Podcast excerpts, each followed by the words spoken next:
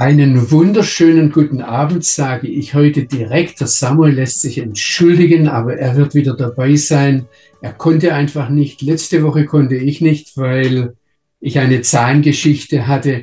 Aber das ist was, was ab und zu mal vorkommt. Es soll jetzt heute darum gehen, zunächst mal, was noch zu fragen blieb. Und dann wollen wir einsteigen in 1. Mose 6 in die Frage mit den Göttersöhnen und den Menschentöchtern. Mir ist gerade in letzter Zeit, also in der Zeit nach diesem schwarzen Schabbat, dem 7. Oktober 2023, ganz neu klar geworden, wie wichtig das ist, was wir hier beim gemeinsamen Bibellesen miteinander machen. Und ich hoffe dann sehr, was ihr auch vor Ort zu Hause in eurem täglichen Bibellesen selbst weitermacht. Also, was mir klar geworden ist, ich werde ja immer wieder gefragt, Johannes, wie gehst du mit dieser Situation um im Krieg? Mir wird klar, ich kann nicht anfangen, die Bibel zu lesen, wenn Krisenzeit kommt. Wir müssen im, und das mit dem Paulus in Epheser 5 zu sagen, im Wasserbad des Wortes, ähm, ich denke jetzt so an einen Wellnesspool, ja, wir müssen da drin liegen, wenn uns das lebendige Wort durch die schwierigen Zeiten tragen soll. Jetzt habe ich einige Rückmeldungen bekommen und ich will einfach euch immer wieder klar machen, die gehen nicht an mir vorbei. Und ich möchte, bevor wir jetzt in Kapitel 6 einsteigen, einfach ein paar von diesen Rückmeldungen aufgreifen, um euch zu zeigen, da ist ein Gespräch im Gange und mir ist dieses Gespräch sehr, sehr wichtig. Es ist nicht immer so, dass ich sage, es war jetzt derjenige, der gefragt hat, aber ähm, der eine oder andere wird sich erkennen, manchmal sind es auch mehrere, die ähnliche Fragen stellen. Also zum Anfang von 1. Mose 5, da haben vor allem die rabbinischen Schriftausleger, die christlichen haben sich in der Regel nicht getraut. Ich habe das wiederholt, was die Rabbiner gesagt haben. Die haben gefolgert, dass ein Mann ohne Frau kein Mensch ist, weil es dort betont wird, dass ähm, der Mann und die Frau gemeinsam der Adam sind.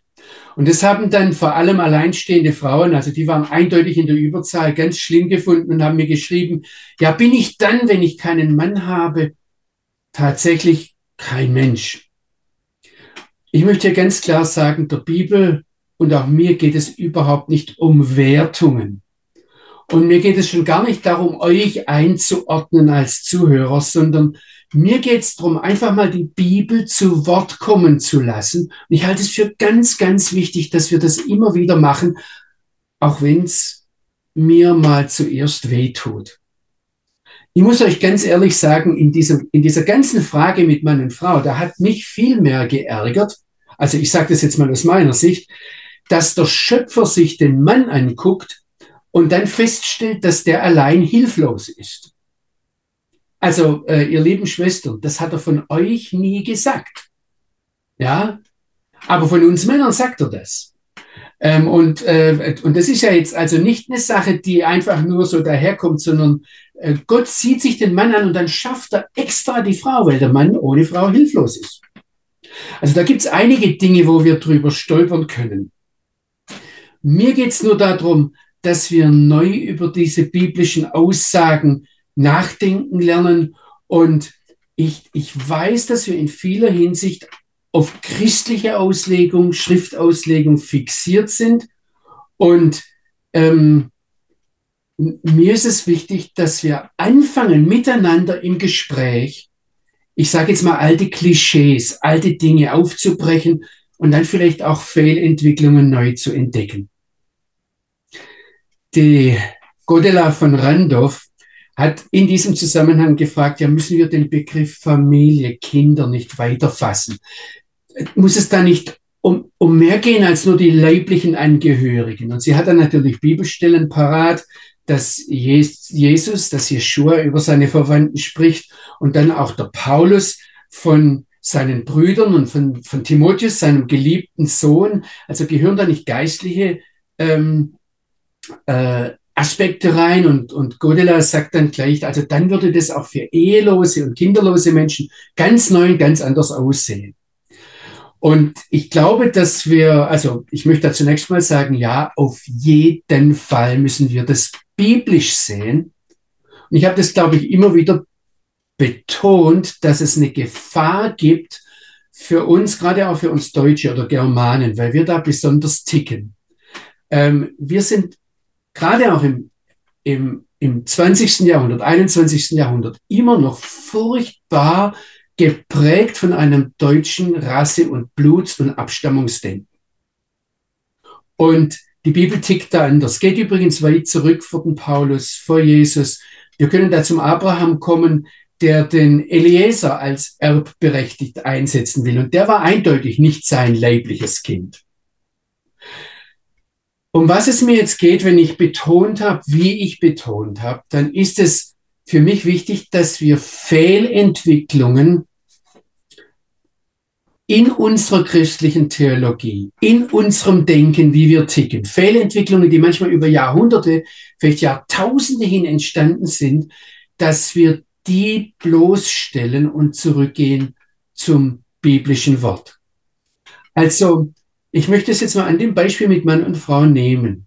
Es ist eine Fehlentwicklung, wenn uns die Bibel ganz klar den Willen des Schöpfers zeigt, dass da Mann sind und Frau, dass er den beiden miteinander sagt, ihr gemeinsam seid Mensch und ihr gemeinsam habt die Aufgabe, die Erde zu füllen. Und jetzt stellen wir fest, ups, wir können ja mit den, den Willen des Schöpfers aus welchen Umständen heraus auch immer gar nicht wirklich so ausleben. Und dann zeigt uns der Apostel Paulus, dann zeigt uns das Neue Testament, dass ein Single, ein Alleinstehender nicht weniger wert ist, sondern ein sinnvolles, erfülltes und fruchtbares Leben führen kann. Und dann dann zeigt uns der Apostel Paulus, dass es sogar für die Alleinstehenden eine Berufung geben kann zum Alleinstehendsein und dass es bestimmte Aufgaben gibt, für die Gott ganz bewusst ins Single-Sein hinein beruft. Ihr habt die Entwicklung, seht ihr? Und wenn wir jetzt in der christlichen Theologie und in der christlichen Tradition sagen, ups, dann ist ja das Single-Sein viel besser als das Verheiratet-Sein, und man aufwächst mit dem Gefühl, ups, vielleicht mache ich was falsch, wenn ich heirate. Vielleicht ist es ja falsch, vielleicht bin ich ja weniger gut als der andere, der es schafft, Single zu sein. Und wir machen das Unverheiratetsein quasi zum Ideal. Sodass dann letztendlich, und wir können diese Entwicklung heute sehen, der ursprüngliche Wille Gottes de facto durch unsere Theologie, durch unsere Kultur, durch unsere kulturelle Prägung, also umgedreht wird und dass dann das, was Gott ursprünglich eingesetzt hat, als zweit, dritt oder so nebenrangig dargestellt wird, dass es gar nicht mehr wichtig ist, Leute, dann ist was schiefgelaufen. Und ich wollte das einfach, oder mein Anliegen ist, solche Dinge wieder zurückzunehmen. Dahin, wo der lebendige Gott das ursprünglich hingestellt hat. Klar? Also, ich möchte niemanden treten. Ich möchte hier äh, niemanden beleidigen. Ich möchte auch niemanden herabsetzen, sondern mir geht es darum, ursprünglich hinzuhören, was sich die Bibel gedacht hat. Jetzt sehe ich, Joachim, du bist da. Du hast eine Frage gestellt im Blick auf die Entrückung, weil ja der Henoch da vorkommt. Ich lese jetzt einfach mal das vor, was du mir geschrieben hast und wenn du möchtest, kannst du dich auch noch mal melden. Ähm, der äh, Joachim schreibt, ich mache mir Gedanken über die Entrückung und zwar ausgehend vom Henoch. Und wurde Henoch entrückt oder ist er wie die Frau Hesekiel gestorben, wie du das gesagt hast, ist nicht klar. Aber der Elia wurde entrückt, richtig. Wenn Elia entrückt wurde, schreibt der Joachim, das heißt, wir alle wiedergeborene Christen nach der Entrückung, wurde dann der Elia genauso entrückt wie wir Christen, die zu dem Zeitpunkt noch leben oder direkt entrückt werden. Jesus ist ja der Erste, der auferstanden ist am Erstlingstag. Dann war Elia aber vor Jesus im Himmel. dies bekomme ich nicht auf die Reihe, da mache ich da einen Denkfehler. Also zunächst mal vielen Dank, dass du die Frage so stellst. Ich, ich, ich würde sehr aufpassen. Aus der Entrückung wurde in den letzten 200 Jahren eine Theologie gemacht, die übrigens in ganzen Jahrhunderten der Theologiegeschichte vorher nirgends auftaucht. Also wenn ihr Martin Luther mit der Entrückungstheologie konfrontiert hättet, hättet, hättet ihr nicht gewusst, um was es geht. Er hätte gewusst in Henoch, er hätte gewusst in Elia. Er hätte auch gewusst, was 1. Thessalonicher 4 steht, aber in 1. Thessalonicher 4 geht es um die Wiederkunft Jesu. Und nicht um was, wo wir Christen vorher irgendwie in den Himmel kommen und dann, ähm, da müssen wir aufpassen. Ich möchte da jetzt auch nicht näher reingehen. Um was es geht, ist, also in 1. Thessalonicher 4 geht es darum, dass der Herr Jesus wiederkommt. Und in dem Augenblick, wenn er wiederkommt, und was der Paulus dort beantwortet ist, wer ist dann zuerst da, die, die vorher geschlafen haben oder die, also die gestorben sind, die entschlafen sind oder wir? Und er sagt, keiner ist zuerst, sondern in dem Augenblick, wenn Jesus wiederkommt, da werden die Toten auferweckt und dann werden wir gemeinsam dem Herrn entgegengerückt. Also da gibt es dann keine Möglichkeit mehr der Entscheidung. Die Entscheidung fällt vorher, wenn der Herr wiederkommt und dann kommen wir gemeinsam mit ihm. Ob es eine Vorentrückung gibt, da möchte ich große Fragezeichen stehen lassen. Das ist auch jetzt heute nicht unser Thema. Der lebendige Gott hat hier einen Raum geschaffen aus Raum und Zeit. Und wir können gar nicht anders denken als in diesen vier Dimensionen. Aber für den lebendigen Gott, er ist nicht gebunden an Raum und Zeit. Und deshalb ist die Frage, wann wir wo zuerst sind, eigentlich gar nicht die Frage. Aber das sind Dinge, da gibt uns die Bibel auch so direkt keine Antwort drauf. Ich möchte jetzt noch zu einer weiteren Frage kommen, und zwar die Hanna de Sousa, ich hoffe, ich spreche das richtig aus, die fragt, auf welcher Basis spricht die rabbinische Auslegung von einer noch größeren Sünde? Es geht um diese Frage, dass der dass ich gesagt habe, da ist eine Frage, warum hat der Adam so lange gebraucht, um den Set zu zeugen? Und die Rabbiner sagen dann, ja, ja, der Adam war sauer auf die Eva, dass die, die in den Apfel gebissen hat, sage ich jetzt einmal. Und äh, dann, dann haben sie sich, äh, hat er sich praktisch, hat er sich von ihr getrennt und äh, die Rabbiner sagen, der Adam hat ja gar nicht verstanden, dass durch sein Sauersein auf die Eva er noch eine größere Sünde verursacht hat. Und darauf geht jetzt die Hanna ein und dann sagt sie an unterschiedlichen Stellen, sprechen Menschen in der Bibel von großer Sünde oder unsere Sünde ist schon groß genug oder meine Sünde wiegt schwer. Doch eine Katalogisierung oder Kategorisierung von Sünde im Sinne davon, dass es für Gott einen Unterschied machen würde, ist mir nicht bekannt. Was habe ich noch nicht bedacht? Meine bisherige Erkenntnis ist, dass es je nach Sünde die Konsequenz oder Folge daraus die Beziehung zu meinem Nächsten entsprechend schwerer belasten kann. Doch so wie die rabbinische Auslegung in meinen Ohren klingt, sehe ich auch einen Unterschied in der Gottesbeziehung als Folge von Sünde. Beziehungsweise verstehe ich es so, dass Sie sagen, dass es auch vor Gott kleine und große Sünden gibt. Habe ich das richtig gehört? Wenn ja, auf welche Bibelstellen beziehen Sie sich dabei? Wenn ja, was bedeutet das für unsere Sündenerkenntnis oder Vergebung? Oder möchte die rabbinische Auslegung damit sagen, dass Adam seine noch größere Sünde sehr lange nicht erkannt hat und deshalb die Distanz zwischen ihm und Eva entsprechend größer und der Weg zu Eva zurückzugehen entsprechend länger gedauert hat, wie wenn er nur wütend auf sie gewesen wäre und somit die Trennung eventuell nur wenige Tage, Wochen, Monate gedauert hätte. Also ich möchte da ganz klar sagen, ähm, ich, ich sehe das, was die Bibel ähm, sagt, aber es gibt keine solche Kategorisierungen, so dass wir jetzt sagen können, das ist eine ganz schlimme Sünde und das ist eine weniger schlimme Sünde und, und, und da ist gar nicht so schlimm, das kann man unter den Tisch fallen lassen oder irgendwie sowas. Sondern es geht dem Vater im Himmel, so wie er uns auch geschaffen hat, um die Beziehung mit uns. Und was die Rabbiner in diesem Punkt sagen wollten, ist, weil der Adam, das ist, was sie sehen, ob das so in der Schrift steht, ist eine andere Frage, ja, weil der Adam selbst daran rumgedoktert hat, an den Folgen dessen, was passiert ist, hat er noch was Schlimmeres gemacht, noch was Schlimmeres verursacht. Und wenn wir da darauf aufmerksam werden, Da steckt eine Wahrheit drin. Wenn wir darauf aufmerksam werden, dass der lebendige Gott uns ähm, sagt, er lädt uns ein und er lädt uns nicht ein, um an unseren eigenen Sünden rumzudoktern oder an den Folgen unserer eigenen Sünden, sondern er lädt uns immer wieder zu sich selber ein. Er sagt, komm doch zu mir zurück. Und wisst ihr, da kann dann manchmal was ganz Kleines, wenn ich einen Sündenkatalog habe und sage, ach Herr, das ist ja nach deinem Katalog gar nicht so schlimm. Was weiß ich?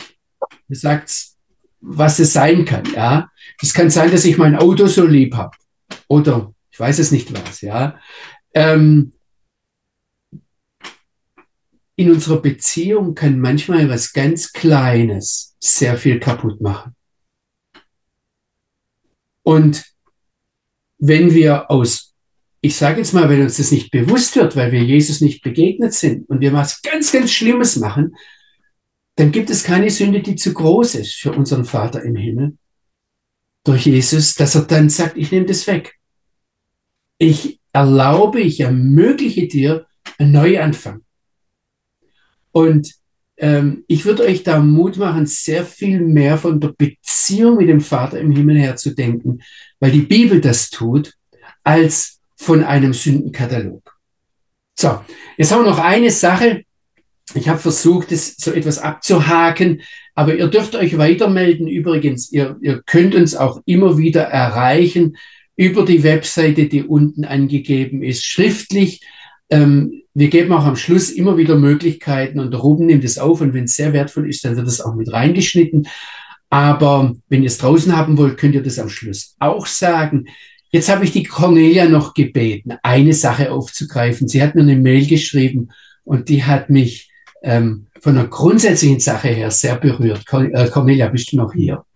Ja, ja, ich habe dem Johannes eine E-Mail geschrieben, weil ich mich mit dem Kapitel 5 noch einmal beschäftigt habe.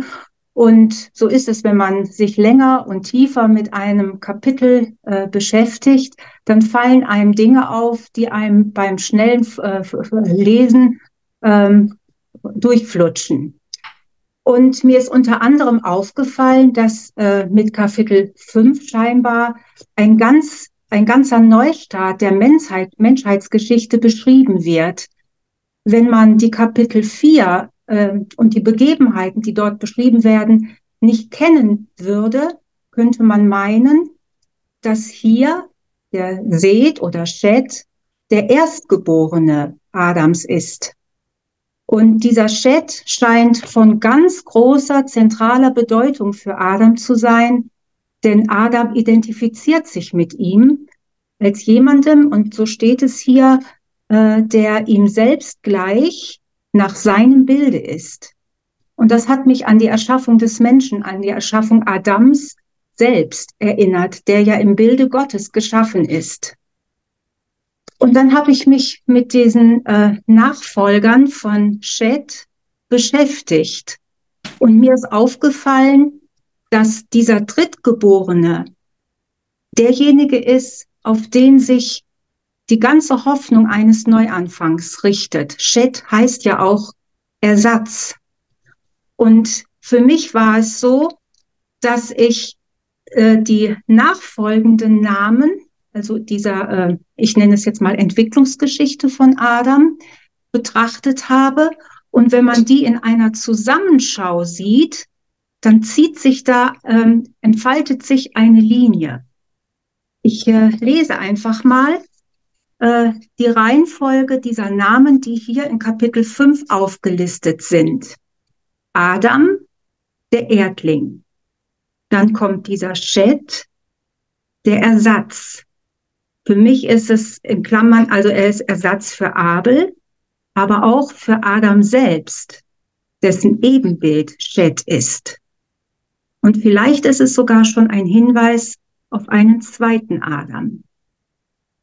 Dann kommt Enosch, sterblicher Mensch.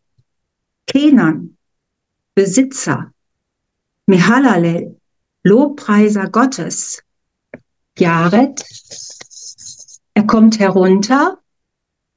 Henoch, der Eingeweihte oder Neuanfänger. Methuselach, gesandt, um zu sterben. Lamech, um arm, erniedrigt zu werden, Noach Ruhe bringend. Hier wird zusammengefasst, so habe ich es dem Johannes in der E-Mail geschrieben, welche Eigenschaften den ersehnten Hoffnungsträger kennzeichnen. Eine Vorahnung auf den Messias. Und dann ist mir noch eins aufgefallen. Im Nachdenken über die Bedeutung des Namens Noah fiel mir eine Stelle in 1. Mose 2, Vers 15 aus dem Schöpfungsbericht ein.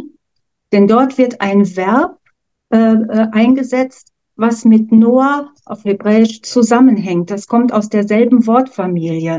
In der Übersetzung heißt es, Gott der Herr nahm den Menschen und setzte ihn in den Garten Eden. Und was hier mit setzte in meiner Schlachterübersetzung übersetzt ist, könnte man auch sagen, äh, er ließ den Menschen dort lagern oder er brachte ihn dort zur Ruhe. Also im Namen Noah erkenne ich die Sehnsucht zurück nach Eden. Zurück zu dem Ort, wo der Mensch diese Ruhe in der unbetrübten Gemeinschaft mit Gott genießen durfte und die ihm zugewiesene Arbeit mit der Erde, mit der Adama, keine Last und Mühe und zum Teil vergebliche Mühe war. Und diese Sehnsucht zurück zum Garten Eden ist bis heute aktuell und ihr Rufen wird lauter. Und ich bin so dankbar, dass wir um Jeshua wissen, der seine Nachfolger zu, zu dieser allumfassenden Sabbatruhe einmal in Gottes Reich bringen wird. Ja, das waren die Gedanken, die mir zu dem Kapitel beim näheren Erarbeiten noch gekommen sind. Und ja, das hat mich selber sehr beschäftigt und berührt. Darum habe ich es dem Johannes geschrieben. Vielen, so vielen Dank. Ja, vielen Dank, Cornelia. Vielen Dank, dass ich dich auch hier, ich sage es jetzt mal in Anführungsstrichen, so vorführen durfte. Bei dir habe ich mich einfach getraut, das so zu fragen. Ähm, ich wollte euch das vor allem deshalb sagen, weil, weil in diesen Texten ist so viel Reichtum drin, dass wir das überhaupt nicht in so einer, äh, ich sage jetzt mal, Überfliegerzeit ausschöpfen können, obwohl wir jetzt fast zwei Jahre oder über zwei Jahre dran sind. Wir haben jetzt, ich habe gesagt, wir kommen jetzt zum Kapitel 6 am Anfang und ähm, äh, da kann man sagen, ja, man, wir fangen jetzt Kapitel 6 an. Es ist aber eigentlich der Anfang vom, vom Ende, wenn wir jüdisch denken, der ersten Parascha. Also wir haben hier bisher noch nicht einmal ganz den ersten Wochenabschnitt aus der Torah ge, bearbeitet und in, in der ganzen Zeit, die jetzt zurückliegt. Die Parashat Bereshit.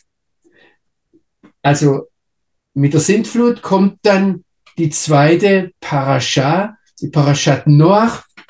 Und ähm, Juden lesen einmal im Jahr die Torah durch und da kommen dann immer wieder in den Gesprächen, in den äh, kurzen Andachten oder Predigten, die dann auch dazu gehalten werden, immer wieder solche Gedanken hoch. Und äh, ich, ich hoffe, ihr merkt etwas, wie man da graben kann. Also einer der ersten Sätze, den mir mein persönlicher Rabbi beigebracht hat, das war ein aramäischer Satz, der hieß Furchtbar, furchtbar die Kolba. Das hieß, drin, und er hat dann immer so mit den Händen so gemacht, furchtbar, furchtbar, die Kolber, ja, ähm, das, das lief so automatisch mit und ich habe das immer noch vor Augen. Das heißt, dreh's und wendest, es ist alles drin in der Tora.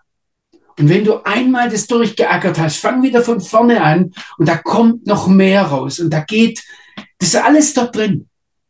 Entspricht übrigens dem, was Jesus über die Tora gesagt hat, entspricht dem, was ihr im Neuen Testament seht, dass es immer wieder auf dieses Wort zurückkommt.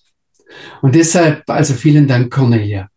Wir steigen jetzt in Kapitel 6 ein und ich möchte euch einfach einladen, bevor ich euch die ersten paar Verse vorübersetze, wir wollen in das immer betend einsteigen. Und ich sehe auch, wenn wir so miteinander reden, dass wir mit dem Vater im Himmel im Gespräch sind. Und ich hoffe, ihr spürt etwas davon, auch wenn das äh, manchmal zeitlich verzögert läuft. Es gibt dann Leute, die sehen sich ähm, diese Videoaufnahmen noch äh, Wochen später an und auch da, ich denke, ihr spürt etwas davon, dass wir mit dem Vater im Gespräch sind. Vater, wir wollen das ganz bewusst sagen. Ich möchte auch mein Herz, meine Ohren, meine Gedanken immer wieder ganz bewusst vor dich bringen. Ich möchte still werden und ich möchte von dir erwarten, dass du redest, dass du in mein Leben hineinsprichst, dass dein Wort sich immer wieder als das erweist, was es nach deiner Aussage ist. Ein Hammer, der Felsen zersprengt, ein Schwert, ein Skalpell, das hineinschneidet in so tiefstes Inneres und, und Dinge auseinander zu trennen weiß, klar zu machen weiß, die, die wir oftmals gar nicht unterscheiden können. Ja, und ich möchte einfach Danke sagen dafür, dass wir als Geschwister hier zusammensitzen und das über längere Zeit hinweg tun dürfen und dass du auch durch das redest, was mir an E-Mails, was an Reaktionen zurückkommt. Vater, ich danke dir, dass du durch dein Wort auch Menschenleben neu machst und ausrichtest. Und vor allem möchte ich dir danken, dass du uns in so schwierigen, so herausfordernden Zeiten wie jetzt gerade hier in Israel dass du uns, dass, dass du uns das spüren lässt, dass es sich lohnt, deinem Wort zu vertrauen, dass es sich lohnt, dein Wort zu bewegen, durchzukauen, dass uns das prägt, dass uns das ein Fels ist, etwas, worauf wir stehen können, dass das ein Wort ist, das in der Brandung dieser Welt wirklich standhält. Danke, Vater. Amen. Wir sind in 1. Mose 6 und ich ähm, fange mit dem ersten Vers an. Da heißt es, ähm, als aber der Mensch oder die Menschen, die Menschheit anfing, sich zu vermehren auf dem Angesicht des Erdbodens und ihnen, den Menschen, Töchter geboren wurden. Das sahen die Söhne des Gottes, die Töchter des Menschen, dass sie attraktiv waren. Und sie nahmen sich zu Frauen, welche sie auswählten oder was auch immer ihnen gefiel. Und da sagte der Herr, mein Geist soll nicht mehr im Menschen stark sein. Er ist doch Fleisch. Ich will ihm noch 120 Jahre geben. Vers 4, die Nephilim waren in jenen Tagen im Land und auch danach, als die Söhne des Gottes zu den Töchtern der Menschen kamen, gebaren sie ihnen Kinder. Das waren die Helden der Vorzeit, berühmte Männer. Ich äh, denke jetzt einmal, wir werden heute nicht sehr viel weiter kommen.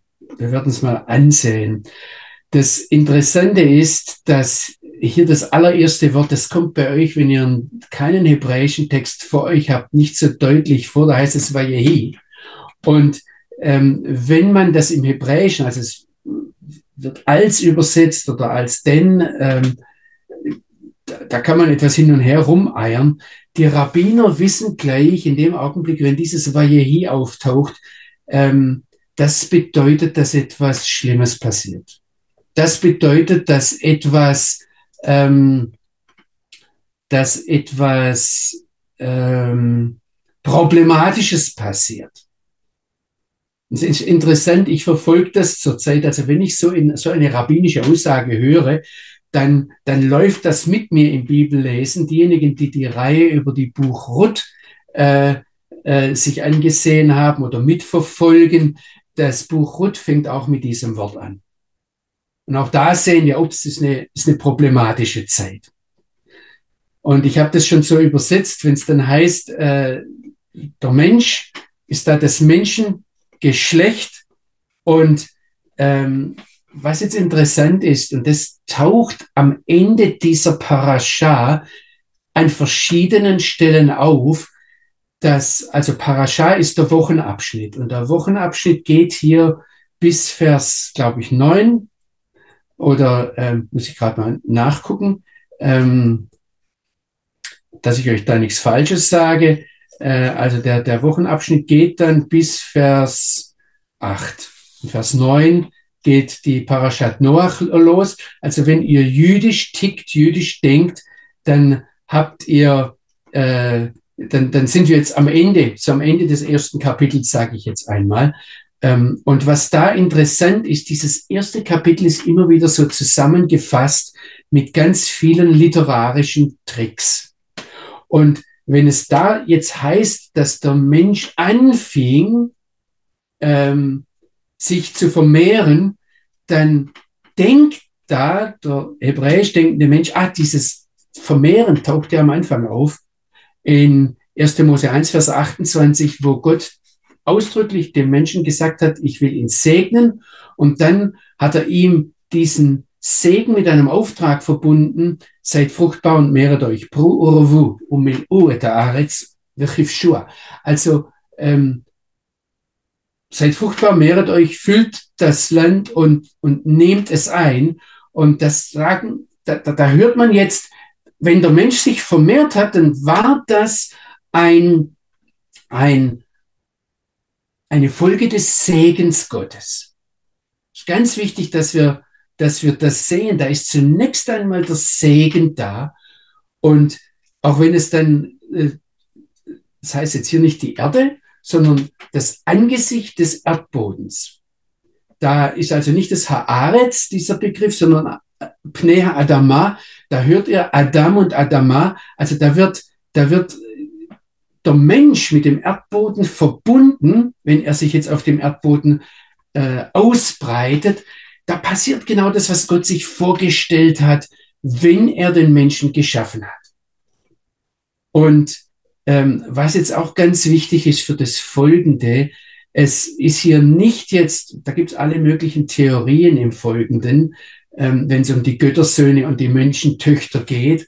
Da wird dann gesagt, ja, da, da kommen wir jetzt her von äh, Kain und Seth und dann ist die Frage, wer ist damit gemeint? Es wird hier ganz klar gesagt, der Mensch, die Menschheit, das Menschengeschlecht. Also beide sind gemeint, Kain das Kains-Geschlecht und das Set-Geschlecht äh, oder die Nachfahren. Ähm, beide sind da jetzt gemeint, die ähm, da jetzt äh, sich ausgebreitet haben und die dann, es wird ihnen gesagt, es, es wurden ihnen Töchter geboren. Die Frage ist, warum muss das so ausdrücklich gesagt werden, dass die Töchter hier ähm, betont sind? War es damals schon, was heute ja der Fall ist, dass mehr Mädchen geboren werden als Jungs oder werden mehr Jungs geboren als Mädchen? Muss ich die Franziska sehen, die ich da, das sind mehr Jungs als Mädchen, gell? Rein statistisch gesehen, ähm, ja, es ist, ist ich, du machst so, ähm, vielleicht war das, dass der Lamech sich zwei Frauen genommen habe, ja, irgendwie biologisch, ich weiß es nicht. Tauchte da schon das Problem mit den Singles auf, das wir vorhin angesprochen haben? Dass es, dass nicht genau die gleiche Zahl da war? Also das sind alles so Fragen, die da, die da im Hintergrund sind. Die dürft ihr gern weiterfragen. Aber haltet fest, wo eure Gedanken weitergehen und haltet fest, was dann tatsächlich im Bibeltext dasteht. Jetzt heißt es, und es sahen die Söhne des Gottes, Bnei Elohim. Ich habe das mal wörtlich übersetzt, so schnell gesagt, auch in der Überschrift ist es drin, dass es jetzt um Göttersöhne und Menschentöchter geht, weil das einander gegenübersteht. Aber eine ganz große Frage, die übrigens Ausleger seit Jahrhunderten, vielleicht sogar Jahrtausenden beschäftigt. Wer sind diese äh, Bnei Elohim, diese Söhne des Gottes. Eine alte Streitfrage, ähm, übrigens auch unter Christen. Es ist jetzt nicht eindeutig, dass sich da nur die Juden streiten oder da auf der einen Seite die jüdische Auslegung steht, auf der anderen Seite die christliche. Und ich möchte auch ganz klar sagen, wenn jemand von euch zu einer anderen Auslegung kommt als die, die ich jetzt sehe, ähm, das darf passieren. Und vielleicht kriegen wir dann nächstes Mal von der Cornelia oder vom Joachim wieder nicht nur Fragen, sondern andere Einsichten. Was natürlich bei diesen Göttersöhnen, was jedem auch, wenn er vor allem aus dem schwäbischen Pietismus kommt, ja gleich hochpoppt, äh, geht übrigens weit zurück bis zu den äh, äh, Kirchenvätern, dass es da sagt, ja, das waren Engel. Das ist ein anderer Begriff für Engel. Und es gibt ein paar Stellen, zum Beispiel im Buch Hiob äh, oder dann auch in den Psalmen, äh, die, die äh, in die Richtung deuten könnten. Ich muss euch sagen, mich hat das Thema lang beschäftigt und ich war gar nicht so unglücklich, dass ich jetzt etwas mehr Zeit hatte zum Vorbereiten, durch das, dass es immer wieder rausgeschoben wurde, äh, diese, die, diese Frage nach den Gottessöhnen bis hin zum Daniel. In Daniel 3 taucht ja ein Bar Elohim, also auf Aramäisch auf. Und dann gibt's Ausleger, die sagen, ja, und wenn denen gegenüber die Menschen Töchter stehen, so ausdrücklich wie es da gesagt wird, dann müssen es ja, also die Göttersöhne, irgendwelche übernatürlichen Leute sein. Ich möchte jetzt ganz klar sagen, mit dem, was äh, ähm, ich sagen werde, stelle ich mich gegen einen Philo von Alexandrien. Das war ein alter jüdischer Schriftausleger aus Ägypten oder Josephus Flavius, den manche kennen. Auch die Apokryphen, Pseudepigraphen, also das sind jüdische Schriften, die im Umfeld des Neuen Testaments entstanden sind, wie das Buch Henoch zum Beispiel, das Buch der Jubiläen oder die Testamente der zwölf Patriarchen. Alles Bücher aus der zwischen alt- und neutestamentlichen Zeit. Auch das Genesis-Apokryphon aus Qumran. All das sind Schriften, die sagen, diese Göttersöhne, das waren Engel. Und ähm, es wird ja dann auch in Judas 6 zum Beispiel oder in die Petrusbriefe, da wird davon geredet, dass Engel ähm, sich, äh, dass Engel rebelliert haben und Gott die dann eingesperrt hat. Ähm, und da werden dann allerhand Theorien draus gemacht, die übrigens sehr alt sind. Also äh, Kirchenväter, der Athenagoras, der Tertullian, der Cyprian, ich möchte die Namen jetzt nicht alle äh, nennen, der Justin, haben gesagt, das sind irgendwelche überirdischen Wesen, die auf die, die Erde herniedergestiegen sind und sich dann mit den Töchtern der Menschen geschlechtlich vermisst haben. Und so kommen dann christliche Ausleger dahin, ähm, ihr habt das in vielen christlichen Kommentaren, dass sie sagen, das ist hier ein, also diese erste Mose 6, der Anfang, die ersten Verse, das ist ein hochmythologisches Stück, das Parallelen in den Sagen anderer Völker hat, wo es von Halbgöttern und Giganten dann geht und ähm, also so ein erratischer Block aus heidnischer Zeit und Umgebung. Noch einmal, ihr habt das auch unter jüdischen Schriftauslegern. Ihr könnt jetzt aber eines feststellen. Die jüdischen Schriftausleger, die von die, die, diese Bnei Elohim als irgendwelche Halbgötter Engel oder was auch immer bezeichnen, das sind alles Schriftsteller, die letztendlich aus dem Hellenismus kommen oder hellenistisch beeinflusst sind. Und wir haben hier eine ganz entscheidende Stelle vor uns, wo wir uns in der Schriftauslegung fragen müssen, bin ich jetzt von meinen heidnischen Wurzeln beeinflusst oder habe ich klare biblische Argumente? Ich finde es regelrecht lustig, dass äh, rabbinische Auslegung, die sich gegen christliche Auslegung ähm, wehrt, also wo die Christen sagen, ja, es geht um solche Engel, Ehen, ähm, dass die Rabbiner, die sonst mit Jesus nicht viel am Hut haben, jetzt plötzlich Jesus zitieren. Und zwar kommen Sie da auf Matthäus 22, Vers 30 zum Beispiel. Das habe ich in der rabbinischen Literatur gefunden. Und das sind solche Hinweise, die zeigen, dass die Rabbiner, obwohl sie eigentlich das Neue Testament nicht lesen dürfen, das ganz genau kennen. Und die sagen da, wie kommen Christen darauf, wenn sogar der Herr Jesus sagt, dass die in der Auferstehung weder heiraten noch sich heiraten lassen, sondern sind wie die Engel im Himmel. die nicht von irgendwelchen Hormonen getrieben sind. Das sind die Menschen. Wie kommt es, dass da plötzlich die christlichen Schriftausleger ihren nicht nur der Bibel widersprechen, sondern im Neuen Testament widersprechen? Also, ähm, ich möchte euch da jetzt diese Diskussion relativ verkürzen. Es ist mir sehr, sehr wichtig, dass wir hier nah an der Bibel bleiben. Wir dürfen gern weiter diskutieren, aber ich werde euch fragen, bringt mir Bibelstellen. Bringt mir Bibelstellen, die das, was ich jetzt im Folgenden sagen werde, ähm, nämlich dass es hier nicht um Engel geht. Und übrigens eines der besten Argumente, dass es nicht um Engel geht, weil ist die, dass die Strafe nachher nicht die Engel trifft, sondern die Menschen. Und es gibt nichtmenschliche Wesen. Es ist ganz klar. Also Engel, sage ich jetzt einmal, geistliche Mächte, die gegen Gott rebellieren, wie zum Beispiel die Schlange im Garten. Aber dann wird die Schlange bestraft und das wird in der Bibel ausdrücklich betont. Übrigens auch im Neuen Testament heißt es, dass die Engel, die sich gegen den lebendigen Gott aufgelehnt haben, die gegen ihn rebelliert haben, dass die von ihm fürs Gericht aufbewahrt werden. Das sind die Stellen. Es wird aber hier im Kontext überhaupt nicht gesagt.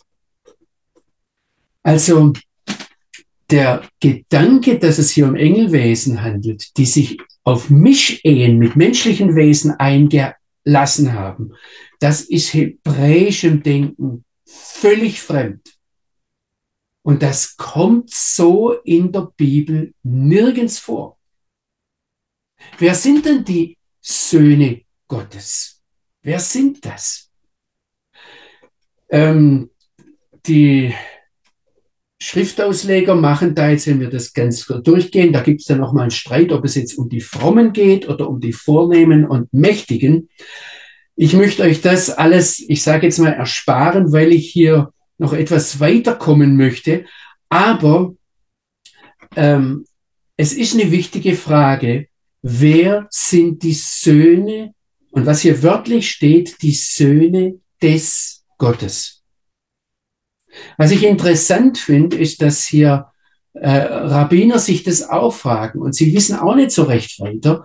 Und ähm, eine wichtige Frage ist, und ich denke, die hilft uns ein Stück weiter, dass der äh, Benno Jakob, den ich schon öfters erwähnt habe, das war ein Rabbiner, der ist in den 40er Jahren gestorben, der äh, ähm, auf Deutsch übrigens geschrieben hat.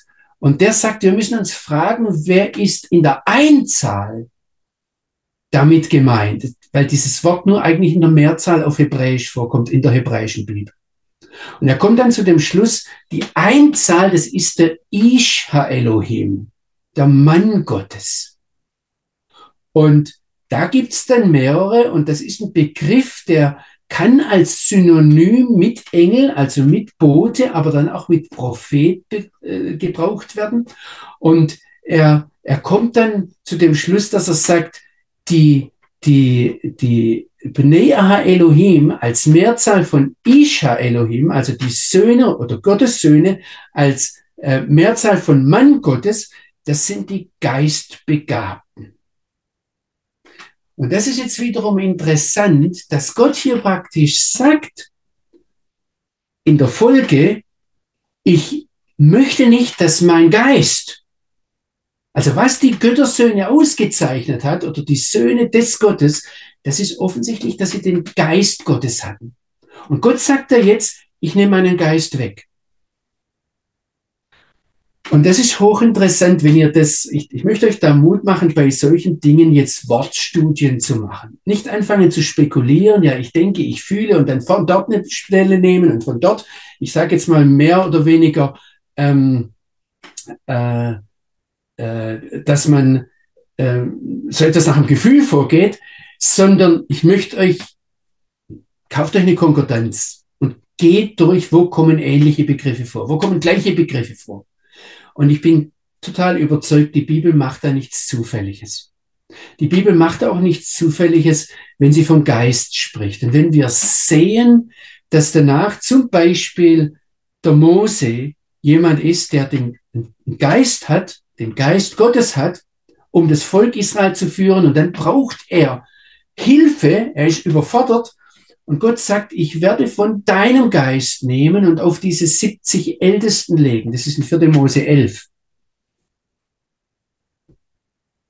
Und wisst ihr was? Das Neue Testament greift nachher diesen Begriff von den Söhnen Gottes auf. Und im Neuen Testament tauchen die Söhne des Gottes, also wörtlicher kann man das nicht mehr übersetzen, auf, zum Beispiel in Lukas 20 nehmen wir einmal. Und ich nehme da mal Lukas 20, ähm, Vers 35.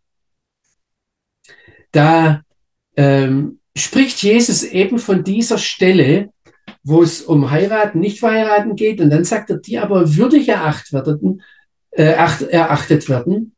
Lukas 20, Vers 35, die aber würdig erachtet werden, jene Welt zu erlangen und die Auferstehung aus Toten die heiraten nicht und werden auch nicht verheiratet. Sie können auch nicht mehr sterben, denn sie sind wie die Engel. Und jetzt kommt's und sie werden Söhne Gottes als Söhne der Auferstehung.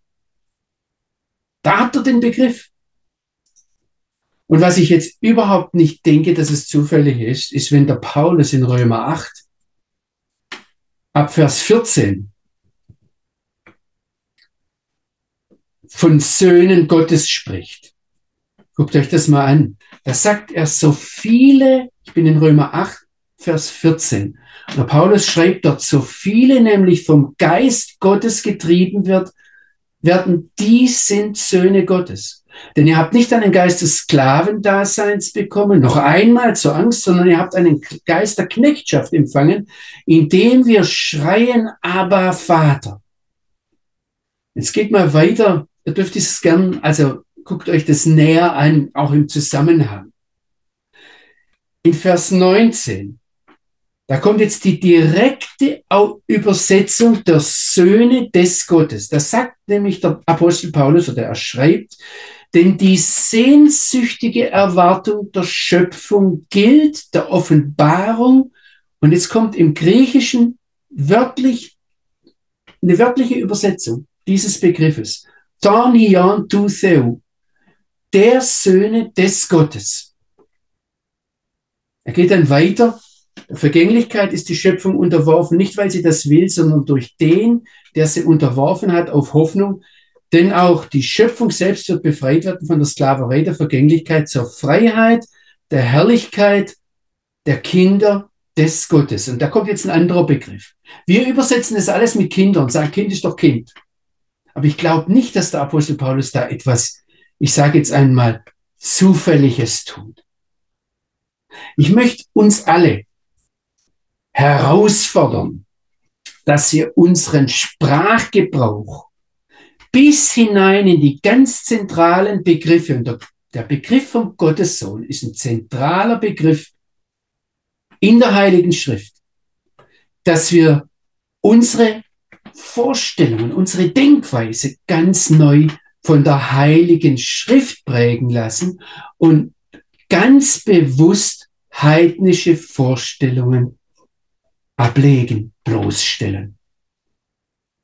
Und wisst ihr was? Dann, dann, dann merkt ihr plötzlich, dass sich da eine Linie zieht. Und ich zeige euch die jetzt nur ganz kurz an. Das wäre eine Bibelstudie für sich selbst, dem Gottessohn nachzugehen.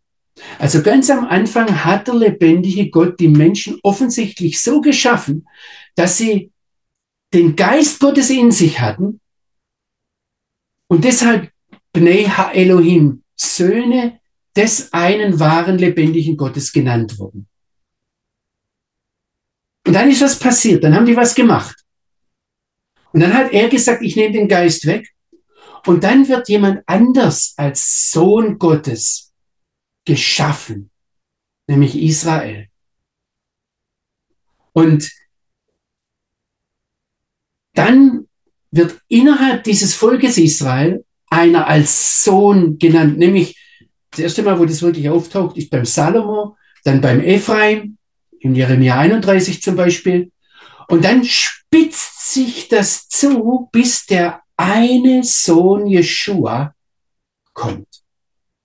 Aber wisst ihr was, das ist kein Zufall, dass sich Jeshua selbst immer als der Menschensohn bezeichnet hat. Übrigens, das Problematische nachher ist auch, also wo es zur Bekenntnisfrage gemacht wird, der Johannes in seinen Briefen, ist nicht, dass Jesus der Gottessohn ist, sondern dass er ins Fleisch gekommen ist. Und ich denke, das ist kein Zufall, als Jesus angegriffen wird von seinen Zeitgenossen.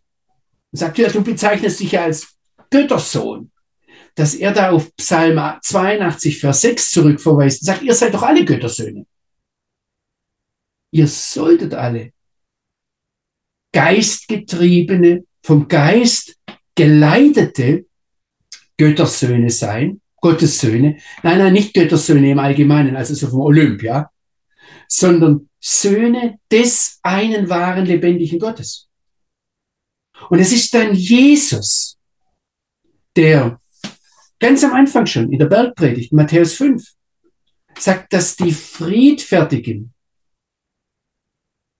die Söhne des einen wahren lebendigen Gottes sein sollen. Die Jünger Jeschuas dann allgemein. Er sagt es dann von den Heiligen Geist geleiteten und weitet es aus auf die Gemeinde. Das heißt dann in Galater 3, Vers 26, diejenigen, die an Jeshua glauben, an Jesus glauben, die sind Söhne des einen wahren lebendigen Gottes. Ihr Lieben, da wird eine Linie gezogen die anders läuft als die herkömmliche christliche Theologie. Ich möchte auch euch das nicht nur deshalb sagen, weil ich jetzt in Israel lebe und weil mir dran liegt, dass wir eine biblische Gesprächsbasis mit dem jüdischen Volk bekommen, um auch letztendlich mit ihnen wieder über Jesus reden zu können, sondern es geht darum, Versteht ihr, wenn wir so schnell kommen und sagen, ja, Jesus allein, und wir können dann Jesus rausschälen aus Israel, wir können Jesus getrennt sehen von Israel, da ist für mich die Frage, welchem Jesus läufst du nach?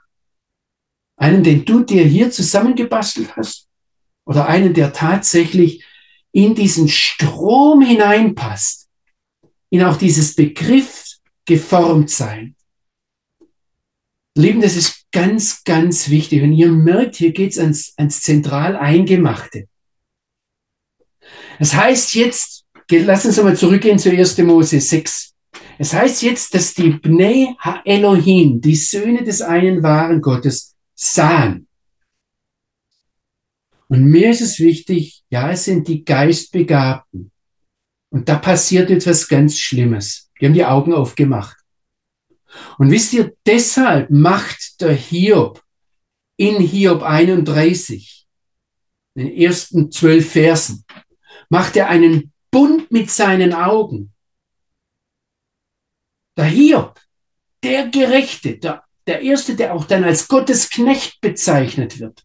Übrigens auch mit dem Begriff Gottesknecht, wird was ähnliches gemacht wie mit dem Begriff Gottes Sohn. Das wird eingebunden. Der Hiob macht einen Bund mit seinen Augen, dass er die, die, also keine andere Jungfrau anguckt als seine eigene Frau. Ich taste hier etwas an und es geht bis in unsere Schriftauslegung hinein. Ein Problem, das bis hineingeht ins Herz der christlichen Gemeinden. Warum sexueller Missbrauch in frömmsten Kreisen ein Thema ist, weil wir nicht sehen, dass es hier schon im sechsten Kapitel der Bibel angesprochen ist, dass niemand kommen und sagen kann, ich bin ja vom Geist geleitet. Liebe Schwester, dann kann ich alles mit dir machen. Ihr lieben Leute, es waren da schon die Geistgeleiteten. Und deshalb sagte Herr Jesus seinen Jüngern, wer eine Frau nur ansieht. Ihr habt hier in diesem kurzen Wort und die Göttersöhne oder die Söhne des einen wahren lebendigen Gottes. Die haben jetzt ihre Augen aufgemacht und haben sich die Töchter des Menschen angesehen. Und übrigens, das sind die Töchter allgemein. Soll bis heute vorkommen, dass die attraktiv sind. Guckt drum, ja, dass sie, dass sie, nee, guckt lieber nicht drum. Also, bitte, nehmt es ernst, was da steht, ja. Ja, sie sind gut, das wird hier gesagt. Übrigens, ähm, es ist interessant, was dann die Rabbiner daraus machen, dass hier von den Menschentöchtern heißt nur, sie sind gut. Die sagen dann, ja, guck mal, das, das taucht ja auch bei den Kühen auf. Dort wird genauso das gesagt, also die Kühe, die der Pharao aus dem Nil raufkommen sieht und die Ähren, also die waren nicht nur gut, die waren gesund, sagen die Rabbiner.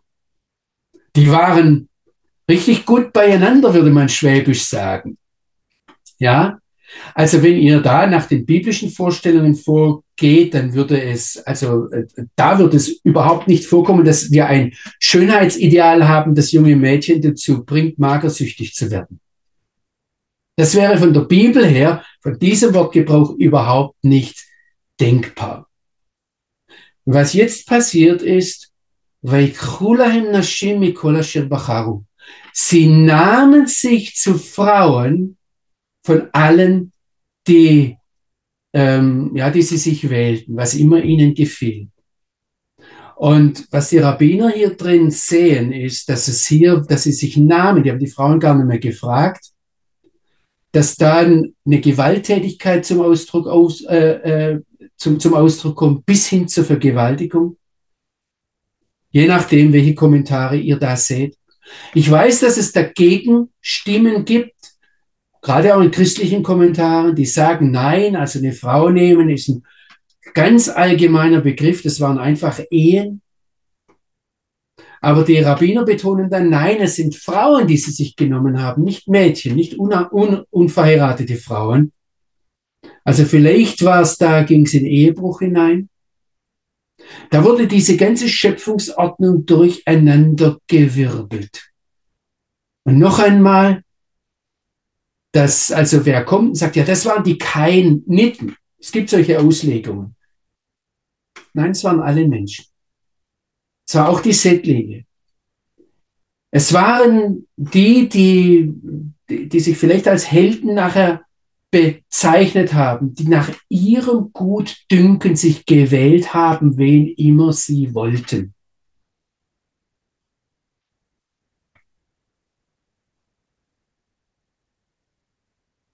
Ein Rabbiner kommt hier dazu und sagt, die Emanzipation des Fleisches, wo es dann um Frauenraub und Unterdrückung bis hin zu Perversitäten geht, die einfach die Schöpfungsordnung durcheinander bringt im sexuellen Bereich. Das wird hier nur ganz schemenhaft angezeichnet, angedeutet. Aber dass das einen Durchbruch bekommen hat, bei den Leuten, die nach Aussage der Schriftgeist geleitet waren, das war der entscheidende Durchbruch. Und was es jetzt hier weiter heißt, ist, ähm, also die, die, die Söhne des Gottes, die sahen, dass die Menschentöchter attraktiv waren und dann nahmen sie, wen immer sie sich wollten und da schaltet sich Gott jetzt ein. Vers 3 und sagt, mein Geist soll nicht auf die Dauer stark sein im Menschen. Ich werde meinen Geist zurücknehmen. Und äh, das Wort ist dort äh, mit stark sein, habe ich es jetzt übersetzt. Das ist eine, ähm, das ist tatsächlich ein, ein, ein, ein Wort, das dominant ist. Es kann auch sein, man kann es auch übersetzen mit, ähm, mit, äh, dass es was mit dem Gespräch zu tun hat. Und dass der Geist Gottes, der in den Menschen war, jetzt zur Diskussion herausgefordert äh, worden wäre. So von, ich sage jetzt mal von der Schlange dass man sagt, ja, sollte Gott wirklich gesagt haben? Und wisst ihr, was wir hier schon sehen? Das ist auch eine geistliche Grundwahrheit, wo der Geist Gottes zur Diskussion herausgefordert wird. Das steckt in diesem Wort Yadun drin, wo Gott sagt, Lo Yadun Rochiba Adam Leolam. Also wo, wo da die Jun ist im, im, im Hebräischen, ja, da wo wir Gottes Geist sagen, ja, ja, ja, stimmt es wirklich so? Also wo dieses rebellische Diskutieren da ist, da zieht sich, da zieht der lebendige Gott seinen Geist ganz bewusst zurück. Ich sehe hier im dritten Vers einen Fingerzeig für unsere Schriftauslegung. Auch für unsere, ich sage jetzt mal in Anführungsstrichen, kritische Schriftauslegung. Und was der lebendige Gott dann feststellt ist, also ähm, das ist grammatikalisch etwas, etwas schwer und da könnte ich euch jetzt in Riesendiskussionen hin, hineinnehmen. Aber wenn wir sehen, dass am Anfang es da um geistgeleitete Menschen geht, ist ganz klar, dass Gott jetzt sagt, ich nehme Geist, meinen Geist zurück. Denn was die Menschen dort machen, sie sind ja sowieso Fleisch und sie nutzen nicht meinen Geist, um das Fleisch im Griff zu haben und zu beherrschen, sondern sie geben dem Fleisch nach. Und sie, sie, sie sind nicht geistgeleitet. Da hätten sie sich entscheiden sollen, sondern sie sind triebgeleitet. Und seht einmal, hier ist ein Gegensatz von Geist und Fleisch im sechsten Kapitel der Bibel, der sich durchzieht. Paulus hat da nichts Neues erfunden. Das ist nicht was Platonisches im Neuen Testament. sondern das ist hier drin, dass Gott uns beides in unser Leben hineingibt. Und was durch den Herrn Jesus passiert, eingebettet in das, was in Israel passiert, mit dem Geist, was sich durch die Geschichte hindurchzieht, was dann mit Pfingsten ganz neue Qualität erreicht, ist, dass Gott uns in diesen Zustand der Gottessohnschaft zurückversetzt, der hier kaputt gemacht worden ist. Wo sich die Göttersöhne fürs Fleisch entschieden haben, obwohl sie den Geist hatten. Und Gott nimmt den Geist zurück. Und was er dann damit meint, ist, wenn er sagt, also ich gebe ihnen jetzt noch 120 Jahre, ob das das Lebensalter der Menschen ist, da kann man ganze Bibelarbeiten und Diskussionen anreihen, ja, oder die andere Interpretation ist, dass er sagt, von dem Augenblick, wo ich jetzt den Geist zurücknehme, da kommt dann der Noah rein, kurz darauf. Ob es von da ab jetzt noch 120 Jahre bis zur Flut sind, beide Interpretationen sind möglich. Und übrigens nach dem Neuen Testament, gerade nach dem Petrusbrief, wo dann der Prediger der Gerechtigkeit, der äh, Noah auftaucht, ähm, da macht es sehr viel Sinn, dass man sagt, also von da ab gab es jetzt noch 120 Jahre, in denen der Mo Noah aufgetaucht ist und ähm, äh, gepredigt hat. Vielleicht mache ich es jetzt noch ganz kurz. Ähm, wer diese Nephilim sind, wenn es heißt jetzt, dass die Nephilim, bei euch steht wahrscheinlich Riesen drin, ähm, wer die Leute sind, wir wissen es ganz schlicht und einfach nicht. Man kann dieses mir Wissens einfach nicht jetzt auch hochwissenschaftlich ausdrücken, indem man sagt, die Etymologie ist dunkel. Also wir wissen nicht, was dieser Begriff bedeutet. Der taucht auch noch zweimal in der Bibel auf, einmal hier und dann bei den Kundschaftern, die sagen, solche Leute haben wir gesehen. Sie wissen nicht genau, wen sie da gesehen haben. Sie hatten nur Angst, ja.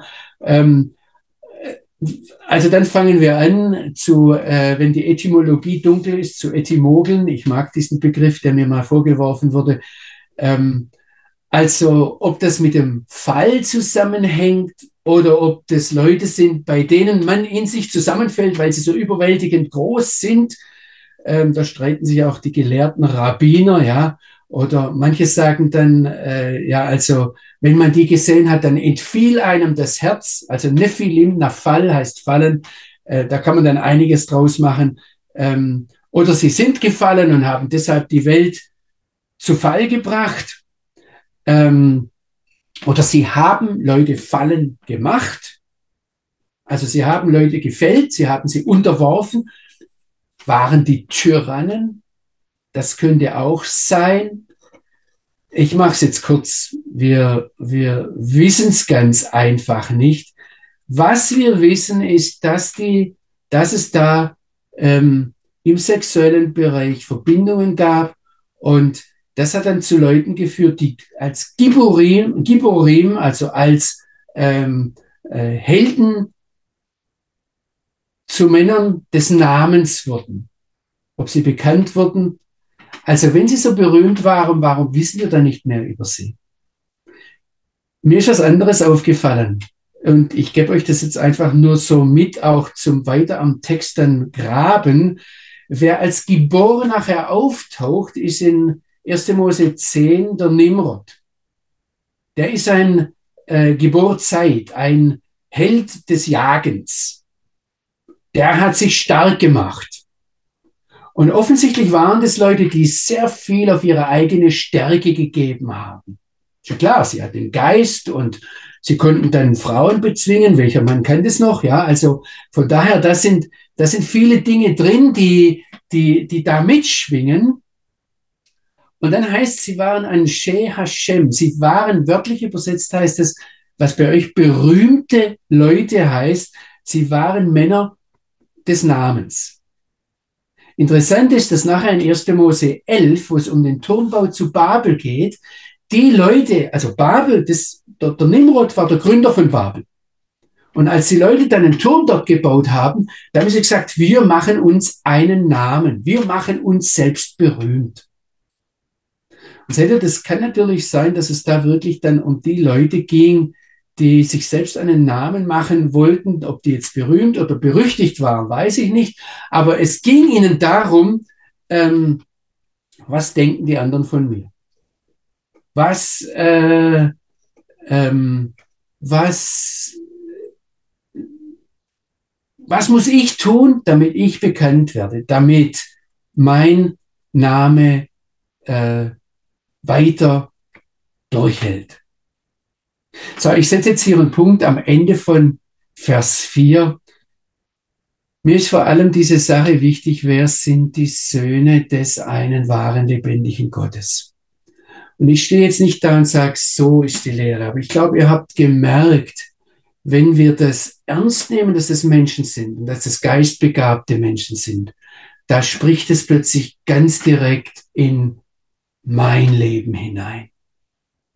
Da gibt's mir plötzlich ganz direkt eine, eine Linie, die sich bis hinein ins Neue Testament zieht, die bis hinein in mein tägliches Verhalten geht, die mir klar macht, Johannes, pass auf. Ich möchte euch das ganz klar sagen. Keiner von uns steht über diesen Söhnen des Gottes. Keiner kann sagen, das wird mir niemals passieren. Und wenn jemand kommt und sagt, ich bin geistgeleitet und deshalb habe ich's. Ihr Lieben, die Bibel sagt gerade da, pass auf, pass auf. Vater, ich möchte dir das jetzt einfach hinlegen, ich möchte dir danken, dass dein Wort immer wieder in mein Leben hineinspricht. Und ich möchte dir danken dafür, dass die Menschentöchter bis heute attraktiv sind möchte dir danken, dass du Menschen schön geschaffen hast, dass wir anziehend füreinander sind. Aber ich möchte dich bitten für mich, möchte ich bitten für jeden einzelnen von uns, gerade weil du uns zurückgesetzt hast in einen Zustand, wo du uns deinen Geist anvertraut hast, wo du uns die Möglichkeit gegeben hast, Geist geleitet durchs Leben zu gehen. Vater, ich möchte dich einfach bitten, gib mir jeden Tag, jede Stunde, immer wieder neu diese Entscheidung gegen das Fleisch, für den Geist, gegen das, wo ich sage, ich kann ja nicht anders, weil ich, weil das meine Triebe sind, weil das meine Natur ist, weil ich es brauche. Vater, für dich, weil du der eine wahre, lebendige Gott dich offenbart hast im wahrhaftigen, Gottes Sohn, der überwunden hat, der versucht wurde wie wir, aber der es uns vorgemacht hat und dessen Nachahmer ich werden möchte.